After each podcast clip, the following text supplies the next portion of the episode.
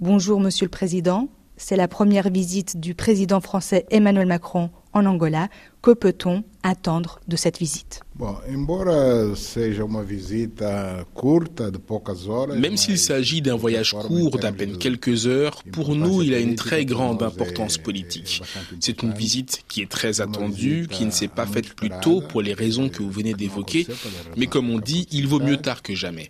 Ce que nous attendons en tant que résultat de cette visite, c'est que la présence du président français puisse signifier le renforcement des relations d'amitié et de coopération entre nos deux pays, l'Angola et la France. relações e de cooperação entre os nossos dois países, Angola e, e a França. La France veut aider à diversifier l'économie angolaise. Quels sont les points clés de ce renforcement de coopération, le secteur de l'agriculture, du pétrole Que peut apporter la France? Un projet de tramway pour Luanda, par exemple, de Alstom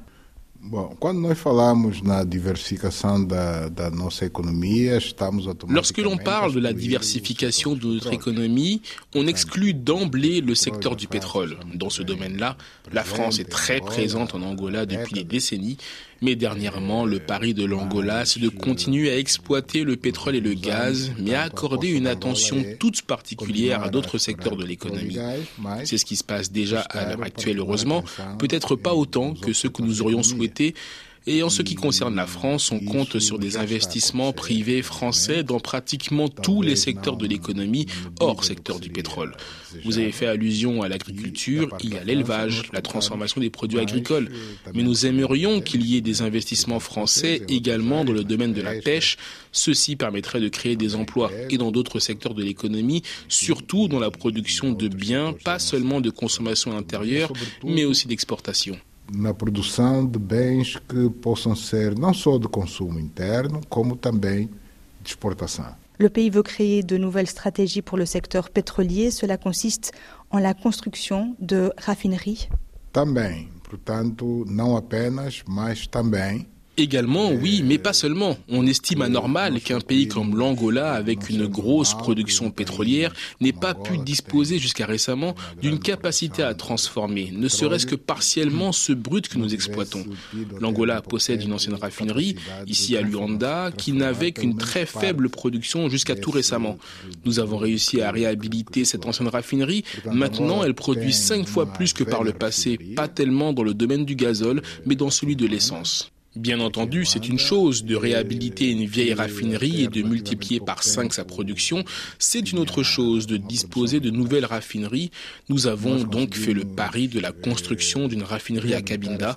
Elle produira à compter de décembre prochain 30 000 barils quotidiens dans une première phase, puis dans une deuxième phase encore 30 000 autres barils par jour. Une raffinerie à Soyo avec une capacité un peu supérieure à celle du Cabinda. On parle là de 100 000 barils par jour et nous avons décidé de reprendre un ancien projet qui avait été commencé puis pour des raisons que personne ne comprend avait été arrêté il s'agit de la construction de la grande raffinerie de Lobito. L'Angola va donc, dans les trois prochaines années, devenir autonome par rapport aux produits raffinés du pétrole. Notre but est d'arrêter d'importer du gazole et de l'essence, en plus de l'investissement concernant des sources renouvelables d'énergie, puisque les énergies fossiles sont amenées à disparaître dans les années qui viennent. L'investissement dans le renouvelable qui va remplacer les énergies fossiles doit être fait aujourd'hui. Le secteur hydroélectrique n'est pas une nouveauté. 64% de la production de l'énergie électrique en Angola repose déjà sur l'hydroélectrique. L'Angola compte actuellement trois grands barrages. Je fais allusion là au barrage de Capanda, puis de Lauca, reliés en réseau entre eux. Nous sommes sur le point de conclure le plus grand de tous lorsqu'il aura été achevé, celui de Kakulo Kabasa. Rien que celui-ci produira à lui tout seul plus de 2000 MW d'énergie. Donc l'Angola sera dans les années qui viennent autosuffisant en termes de production d'énergie. Notre défi est de faire en sorte que cette énergie soit produite majoritairement depuis des sources renouvelables, hydroélectriques, solaires. Nous avons déjà amorcé nos premiers pas dans le domaine de l'énergie solaire, mais pas encore dans l'éolien. Ça finira par arriver un de ces jours et très probablement nous deviendrons des exportateurs d'énergie. Ainda não entramos na eólica, mas vai acontecer algum dia. E muito provavelmente passaremos a ser exportadores de energia. Monsieur le Président, vous avez conduit la semaine dernière à Addis Abeba une réunion sur la situation de paix et de sécurité dans l'est de la République démocratique du Congo. Pourquoi, d'après vous, est-ce que la paix n'est toujours pas au rendez-vous? Começar uma guerra, um conflito armado, pode-se começar de um dia para o outro. É, é dar o primeiro tiro e começou. Lorsqu'il s'agit de commencer un conflit armé, il survient comme ça. Avec le premier coup de feu, tout est parti. Quand on parle de mettre fin à un conflit armé, à une guerre, c'est bien plus compliqué et cela suppose du temps. Ce serait une illusion de croire que c'est simple et que l'on peut en finir avec un conflit du jour au lendemain. Voyons d'ailleurs ce qui se passe actuellement en Europe avec cette guerre entre la Russie et l'Ukraine qui dure depuis plus d'un an maintenant. Personne ne sait à quel horizon ce conflit peut s'arrêter. Bien que tout soit fait pour y mettre un terme, personne n'a de réponse très crédible à ce sujet. En ce qui concerne ici la RDC, c'est un peu le même principe. Ne tombons pas dans l'illusion que du jour au lendemain, ça pourrait se terminer juste comme ça. Ce serait l'idéal, évidemment, mais la réalité est tout autre. Se fosse possível, seria o ideal. Mas a realidade não é bem assim.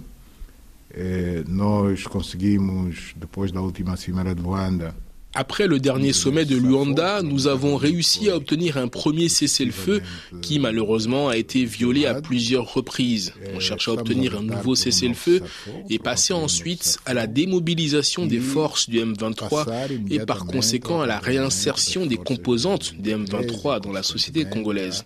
Le sommet d'Addis Abeba a mandaté l'Angola pour rentrer en contact direct avec le M23, et ce, dans le but de parvenir à un accord sur ces deux sujets, le cessez-le-feu et le cantonnement de leurs effectifs. Ces contacts ont déjà été pris par les autorités angolaises auprès des leaderships du M23. Sans résultat à ce stade, ils ont commencé depuis hier.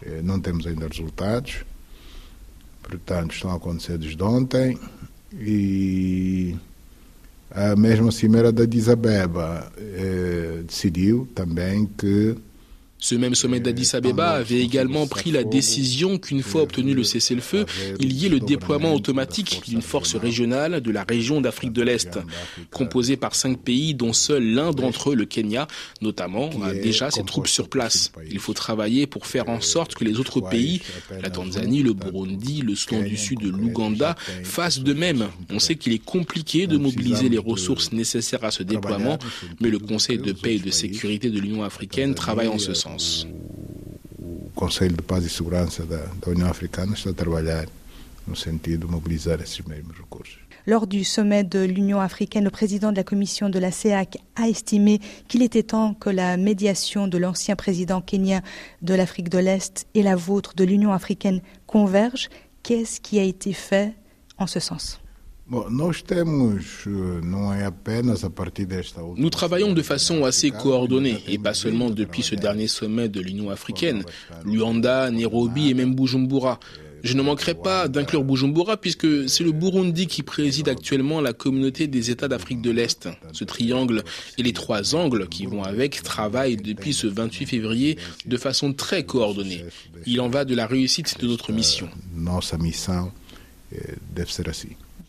Lors du sommet de la CEAC du 25 février à Kinshasa, un rapport de l'organisation a été remis au chef de l'État et du gouvernement concernant l'attaque de la caserne de la capitale de Saint Thomas et Principe le 25 novembre dernier, qui a fait quatre morts lors d'une supposée tentative de coup d'État. Quelle est la position de l'Angola et du bloc régional? Nous ne sommes pas encore en mesure de nous prononcer tant que les enquêtes en cours ne sont pas concluantes. Nous regrettons ce qui est arrivé, des vies humaines ont été perdues, mais nous ne voulons pas nous précipiter pour pointer du doigt quiconque sans que l'on soit arrivé encore à une conclusion objective des circonstances malheureuses de ce qui s'y est produit das, das circunstâncias em que, infelizmente, isso aconteceu. Après un an de guerre en Ukraine, sous la pression à la fois des Russes et des Occidentaux, quelle est la position de l'Angola afin de maintenir un équilibre entre les deux parties belligérantes? É errado falar sem pressões. Portanto, nós somos um país soberano e. Ce n'est pas très juste de parler en termes d'une quelconque pression. Nous sommes un pays souverain et nous avons notre propre capacité d'analyse. Et en fonction de cette capacité d'analyse, nous avons pris une décision. La position de l'Angola n'est pas le produit de pression, que ce soit d'un côté ou de l'autre, ni de la Russie, ni de ce qu'on appelle l'Occident élargi. Nous condamnons de base toutes les guerres. L'Angola est un pays qui a vécu des décennies de guerre. Il sait ce qu'est une guerre, les conséquences d'une guerre, la souffrance que cela apporte au peuple et le préjudice que cela apporte aux économies. Pour toutes ces raisons, nous ne souhaitons à personne de vivre une guerre. Nous ne souhaitons pas que quelqu'un soit victime d'une guerre, que quelqu'un soit agressé par un pays extérieur. L'Angola a déjà été agressé par des forces extérieures, que ce soit au nord et au sud. Comme conséquence, nous avons eu un pays complètement détruit qu'encore aujourd'hui nous essayons de reconstruire. Donc nous ne souhaitons pas cela ni à l'Ukraine ni au peuple ukrainien. C'est pour cela que nous avons fait entendre nos voix pour que la Russie mette fin à cette agression contre le peuple ukrainien et qu'elle essaye donc de trouver une solution pour un cessez-le-feu immédiat et commencer un processus de négociation qui garantisse une paix durable et non une paix éphémère, une paix durable entre ces deux pays voisins, des peuples qui sont frères, qui parlent presque la même langue comme le portugais et l'espagnol. Ils ont une histoire commune sur divers points, mais que l'on dessine qu'on construise définitivement une paix durable pour l'Europe, martyrisée par deux grandes guerres mondiales. Se construísse eh, definitivamente uma paz duradoura para, para a Europa, martirizada por, por eh, duas, duas grandes guerras mondiais. Dès votre arrivée au pouvoir, Monsieur le Président, vous avez fait de la lutte contre la corruption une priorité. Quel est le bilan que l'on peut faire maintenant concernant la récupération, notamment des avoirs? Bom, no, este processo de recuperação de ativos uh, vem sendo realizado já há algum tempo. Ce processus de récupération d'avoirs est en cours depuis un moment. Malheureusement, la récupération n'est pas volontaire. Sauf rares exceptions, les personnes visées voient leurs actifs qu'ils détiennent être retirés sous la contrainte par la force de la justice. De la justice angolaise et pas seulement. D'ailleurs, nous devons saluer la collaboration d'autres États d'autres États où les avoirs se trouvent domiciliés, en Europe en particulier. Mais le volume d'actifs récupérés, que ce soit des actifs physiques ou des actifs financiers, ou encore des participations dans des entreprises, est considérable. Je dois vous dire que le PIM, le plan d'intégration des municipalités, qui est en train de construire beaucoup d'infrastructures au sein de ces municipalités, comme des écoles ou des hôpitaux et d'autres infrastructures, est financé avec des ressources provenant de la récupération d'avoirs. Les 2 milliards de dollars que nous avons injectés dans le PIM sont des ressources de la récupération d'actifs. Et je ne cite que ce cas spécifique. Il y a d'autres infrastructures, comme les usines de textiles, qui fonctionnent et qui produisent des tissus tout en donnant de l'emploi aux jeunes, qui sont également une part de la récupération d'avoirs. L'hôtel intercontinental sur l'axe routier est aussi dû à la récupération d'actifs. Et bien d'autres projets dont je ne vais pas faire la liste exhaustive ici. No eixo, no eixo viário é fruto da recuperação de ativos. Bom, e, e outros uh, inúmeros que eu não estou em condições de citar, de enumerar uh, agora um. Est-ce cette année, avec la pandémie derrière nous, que l'Angola aura ses premières euh, élections locales Bom, o, o que impediu ou, ou dificultou a realização das eleições Ce qui a empêché ou ce qui a compliqué la réalisation des élections locales jusqu'à aujourd'hui, ce n'est pas la pandémie. Cela n'a rien à voir avec la pandémie. Il faut dire la vérité. Les municipales ne sont pas réalisées jusqu'à maintenant parce que la procédure législative municipale n'a pas été conclue. La vérité vraie est celle que je viens de vous énoncer. Tout ce qui peut être dit en contradiction avec cela n'est autre que mensonge ou un manquement à la vérité. Nous sommes dans un État démocratique et de droit. Tout doit être réalisé en accord avec la loi. Le président de la République n'est pas en condition de convoquer des élections locales tant que nous n'aurons pas conclu cette procédure législative municipale. Tout doit avoir une base légale pour que le président de la République puisse donc convoquer les élections locales. Est-ce que cela se fera en 2023 Sait-on jamais. que o Presidente da República pode convocar as eleições autárquicas. Agora, será em 2023 ou não? Quem sabe? Comment réagissez-vous aux accusations de répression des manifestations, comme ce fut le cas le 10 février dernier à Bengale et Luanda, des manifestations qui ont été avortées? Bom, a expressão repressão é muito forte. Le terme répression est trop fort selon moi. Nous ne sommes pas dans un état répressif. Mais comme nous avons pu le constater, les manifestations ne sont pas toujours aussi pacifiques qu'on pourrait le croire. Le pire, ce serait comme dans le passé, qu'il n'y ait jamais de manifestations, que les manifestations soient tout simplement interdites. Et ce n'est pas le cas. En Angola, les manifestations ne sont pas interdites. La preuve, tous les week-ends, il y a des manifestations.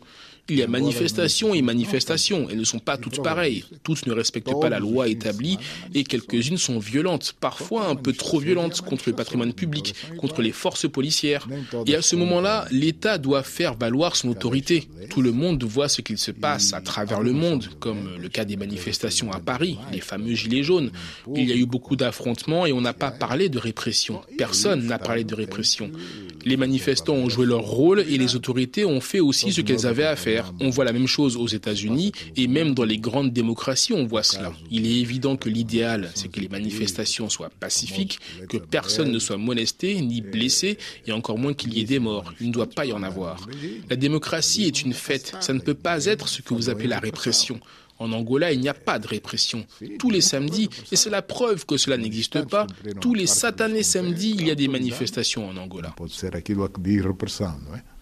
Portanto, em Angola não existe repressão. Todos os sábados, e a prova de que não existe é que todos os santos sábados há manifestações em Angola. Comment interprétez-vous le retrait de la présence militaire française dans certains pays africains comme le Mali, le Burkina Faso et la RCA Bom, eu penso que quem tem que tirar ilações desta situação é a própria França, não é? como é óbvio. A própria França é que deve pôr a mão à cabeça Je pense que ceux qui doivent tirer des leçons de cette situation, c'est la France. La France doit se casser la tête et chercher les raisons, les raisons profondes qui sont à la base de ce rejet. Si on peut appeler ça comme ça, de la présence française dans ces pays-là, surtout dans la région du Sahel. Il faut discuter, il faut parler. Si le président Macron, qui arrive bientôt, veut aborder ces sujets avec moi, je lui donnerai mon opinion, que je ne vais pas vous dévoiler ici, mais à lui, je lui dirai évidemment avec plaisir.